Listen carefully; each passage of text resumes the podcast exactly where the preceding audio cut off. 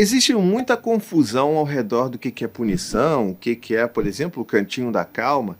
E eu queria muito responder uma mensagem da Mariana que ela mandou para mim. E eu acho que vai ajudar todo mundo a entender um pouco melhor até onde o cantinho da calma é realmente um recurso da disciplina positiva e até onde isso se torna uma punição como todas as outras, né?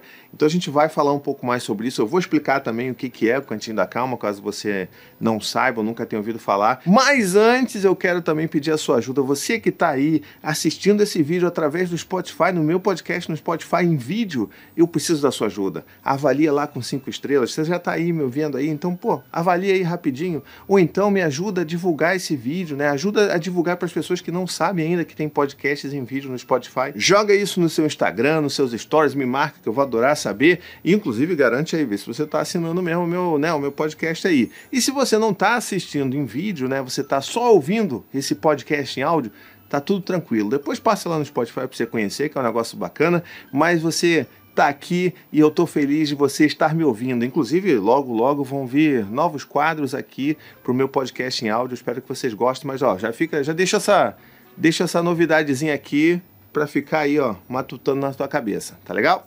Então vamos que vamos, né? A mensagem que eu recebi da Mariana, ela começa assim: Obrigado pelas dicas, mas eu preciso te fazer uma pergunta com relação à punição. Assim, eu jamais colocaria um filho de castigo porque deixou os brinquedos espalhados ou qualquer coisa boba assim.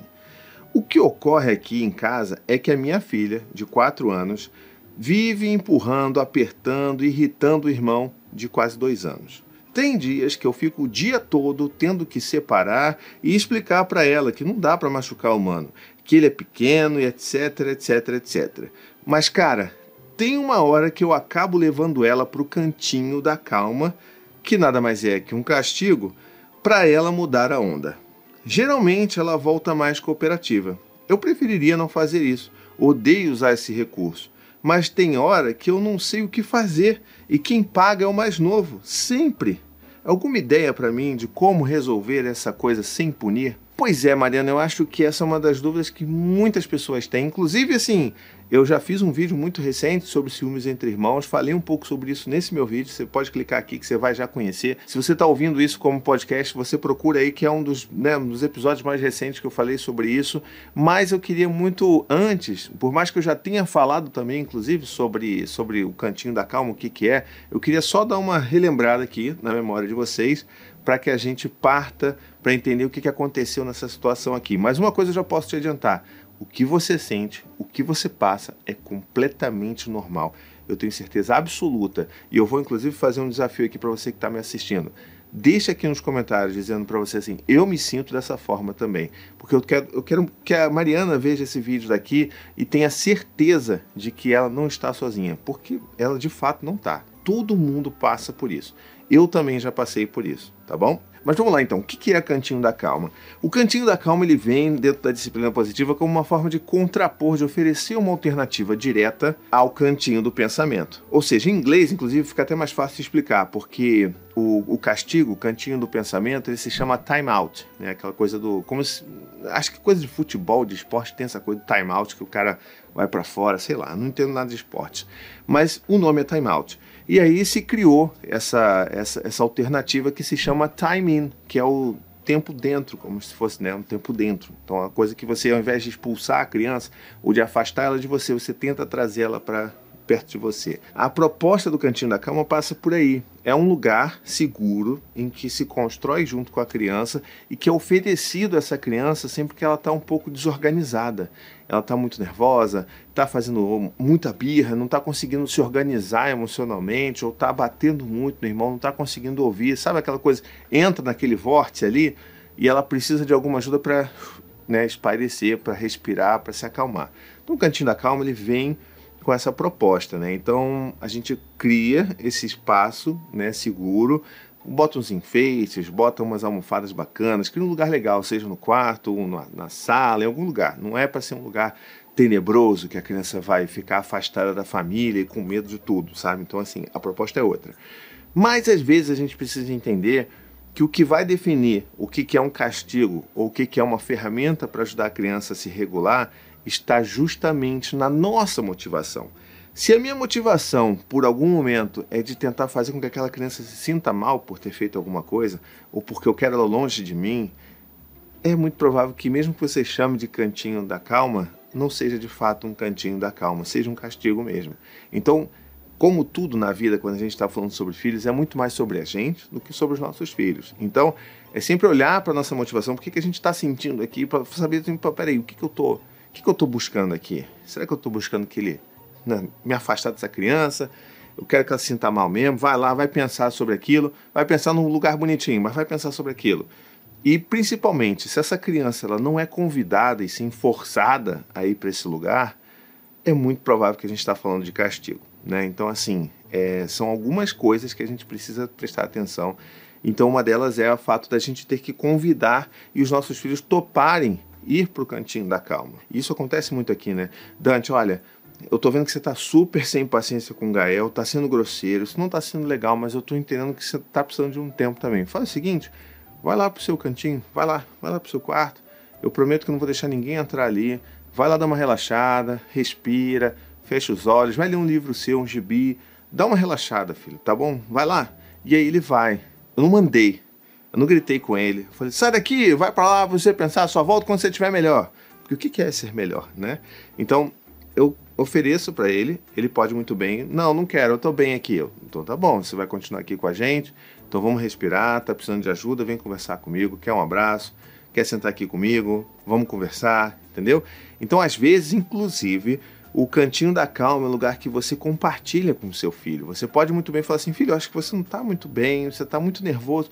Vamos lá no cantinho comigo, vamos, vamos lá com o papai, vamos lá sentar, a gente respira, a gente pode conversar sobre o que aconteceu, Pode ser? Vamos lá? E às vezes a gente precisa tomar essa iniciativa de ir com os nossos filhos também.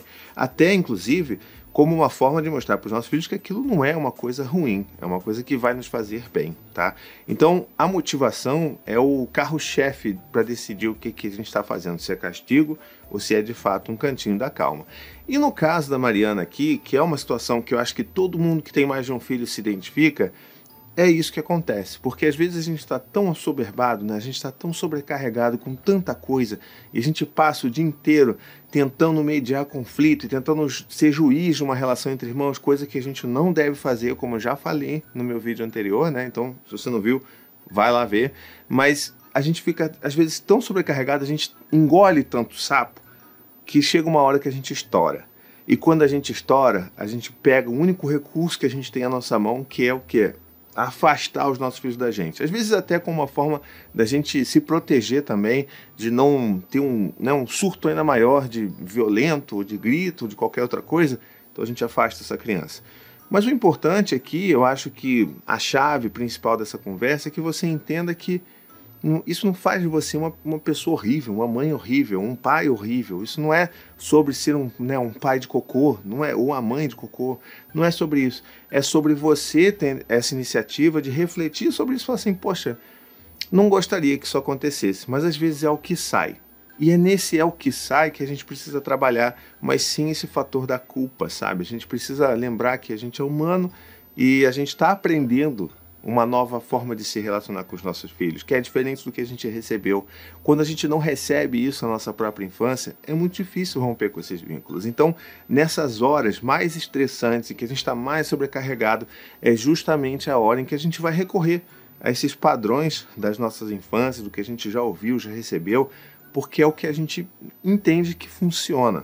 Mesmo que depois, conscientemente, a gente reflita e perceba que não funciona. Entende? Então, joga a culpa para o lado e vamos pensar em como que essa situação pode ser tratada diferente. Então vamos lá, acho que a primeira coisa que a gente pode fazer é evitar chegar nesse ponto. Né? Então, quando a gente percebe que a gente está o dia todo tentando reforçar isso, significa que a gente está batendo numa tecla que não está muito funcionando ali.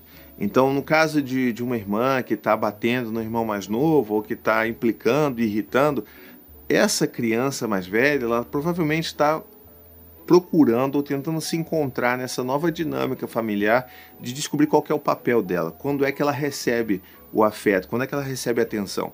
E para uma criança que pensa que não tem atenção nenhuma dos pais, né, no caso aqui da mãe, uma atenção negativa é melhor do que nenhuma atenção. Então, eu até falei isso nos meus vídeos anteriores e eu acho que é bom reforçar isso. A gente precisa, na verdade, atuar nesse lugar aí e entender que essa criança está pedindo ajuda, porque o comportamento, e em especial o mau comportamento, é uma forma de comunicação que a criança ainda não consegue elaborar para pedir ajuda, né? Mas assim, é a forma que ela tem, na maioria das vezes, de pedir ajuda. Então, é entender que essa criança ela está precisando muito de atenção. E ela está precisando ser lembrada de que ela é importante, de que ela é amada por essa família, não só pelas palavras, pela fala, né, mas também pelos gestos, pelos momentos em que você vai conseguir dar um pouquinho de atenção exclusiva para ela, sabe? Consegue alguma pessoa que consiga ficar com né, o irmão mais novo, é, o pai fazendo a parte dele, obviamente, né, cuidando ali do filho mais novo, para você ter um tempo dedicado com a mais velha, ou que você tenha alguma rede de apoio que possa ficar brincando um pouquinho com essa criança que já tem quase dois anos, então ela já consegue fazer algumas coisas ali de uma forma um pouco mais independente de você. Então, assim, é importante que a gente dedique um tempo de atenção exclusiva para esse mais velho, para que essa criança mais velha se sinta amada, se sinta importante. Ela precisa, inclusive, ser valorizada pelas coisas que ela já faz. Uma criança de 4 anos é uma criança que já sabe se vestir sozinha, que consegue organizar em certa parte o próprio lanche, organizar alguma coisa ali dos talheres, ajudar de alguma forma com alguma função que a gente possa passar para essa criança. Todas essas coisas, assim, de você passar uma pequena função, olha, você agora, aqui a gente sempre usou muito esse termo, né? Você é o guardião da comida do cachorro. Então, quando a gente dá esses pequenos trabalhos que são, obviamente, adequados à idade dessa criança, a gente também está lembrando a elas que elas são importantes, são amadas e são valiosas pelo aquilo que elas fazem hoje, por quem elas são, e não pelos que elas provocam nas outras pessoas, no caso, no irmão mais novo. Né? Então, é lembrar que isso é tudo coisa que a gente vai fazer ao longo dos dias, ao longo das semanas, para que a gente reduza essa necessidade da criança de ficar implicando toda hora para chamar atenção para si. Agora, isso daí é, vamos dizer assim, são fatores, são ações preventivas, vamos dizer assim. Né? Então, são coisas que vão tender a reduzir esse tipo de comportamento.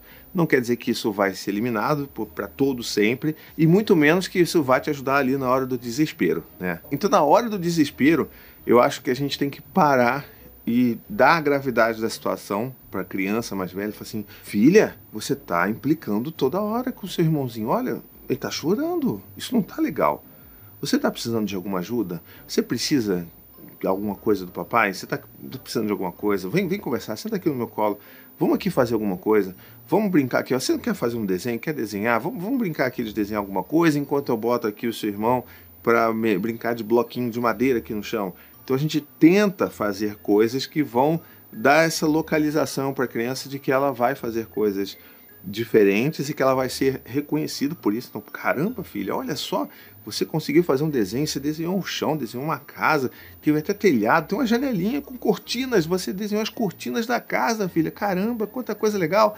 E aí a gente vai mostrando e dando, é, dando senso de importância e pertencimento para essa criança.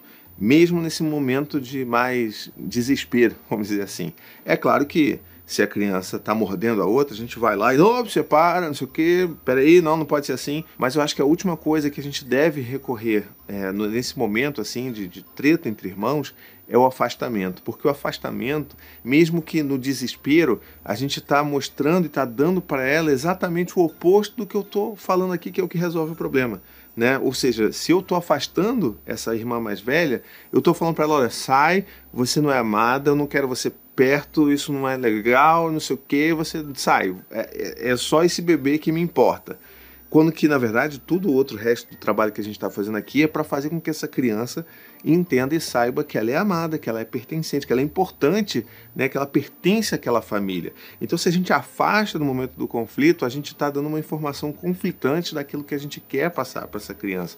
Isso só vai reforçar essas, né, esses ressentimentos, essas mágoas, essa inveja, esses ciúmes, essa raiva do irmão mais novo que chegou e tomou tudo, tomou até a presença, sabe? Então, é importante a gente ter isso claro na nossa mente para a gente respirar fundo, no momento do caos, da treta, respirar fundo, contar até 5, contar até 10, lembrar que isso vai passar, tá? Isso vai passar, gente. Eu, olha, eu tenho quatro filhos. Eu posso dizer isso do fundo do meu coração. Essa treta esse estresse, isso passa. Vai se converter em outros tipos de estresse, mas esse que você está vivendo hoje pode parecer que vai viver pro resto da vida. Não vai, tá? Não vai, vai passar. Confia nisso. E continua lembrando que a sua filha mais velha, né, o seu filho mais velho, precisam se lembrar que eles são amados mesmo quando eles erram. Então é lembrar que a gente vai afastar para não dar briga, para não dar, né, para ninguém se machucar, mas que a gente não pode afastar tanto a ponto dele se sentir culpado e se sentir realmente nesse papel de que, ah, então tá bom, então é isso que eu sou nessa família. Eu sou aquele que bate, aquele que implica e aquele que é afastado. A gente não quer que chegue nessa conclusão a criança. E muitas crianças chegam nessa conclusão e aí se torna ainda mais difícil. A gente só aumenta esse ciclo vicioso aí de implicância, afastamento, implicância, mordeu, bateu, ciúmes, afastamento, sabe? Então vamos pensar nessas atividades é, preventivas e lembrar de respirar, né? De, peraí, vamos lá, pegou a criança, vamos então, vamos fazer o seguinte, vamos ali no canto, no cantinho da calma com o papai, com a mamãe, vamos ali, vamos agora, vamos lá. Vem cá, eu vou trazer seu irmão, ele vai ficar brincando aqui, você vai sentar no meu colo, eu vou te dar um abraço bem apertado, porque não está funcionando dessa forma. E você pode dar gravidade, você não precisa ficar assim, não, tá tudo bem, eu estou zen. Não, se você tá bravo, tá irritado, você pode transparecer isso porque isso é ser transparente, isso é ser genuíno com aquilo que você está sentindo. Você pode dar o tom da gravidade do como aquilo te afetou também. Mas a gente não pode esquecer que a gente não pode afastar aquela criança. Porque isso dá uma mensagem equivocada e que faz com que esse problema só se retroalimente, tá bom?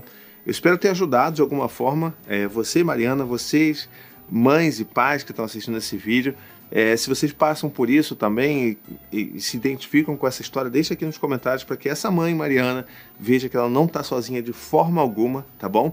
E inclusive me ajuda, né? Deixa o seu like aqui, comenta, né? Deixa, deixa isso aí espalhar, ó. Manda nos grupos de zap, manda no grupo de zap da escola, manda nos stories e me marca lá também, que eu vou adorar. E se você também quiser se tornar um apoiador ou apoiadora do meu trabalho, você pode ir lá no apoia.se barra vírgula e se tornar um apoiador. Olha que coisa linda, você com 15 reais por mês, você vai lá e apoia e garante que eu consiga produzir e continuar produzindo esse conteúdo gratuito aqui na internet que eu faço já há quase 10 anos. Olha só.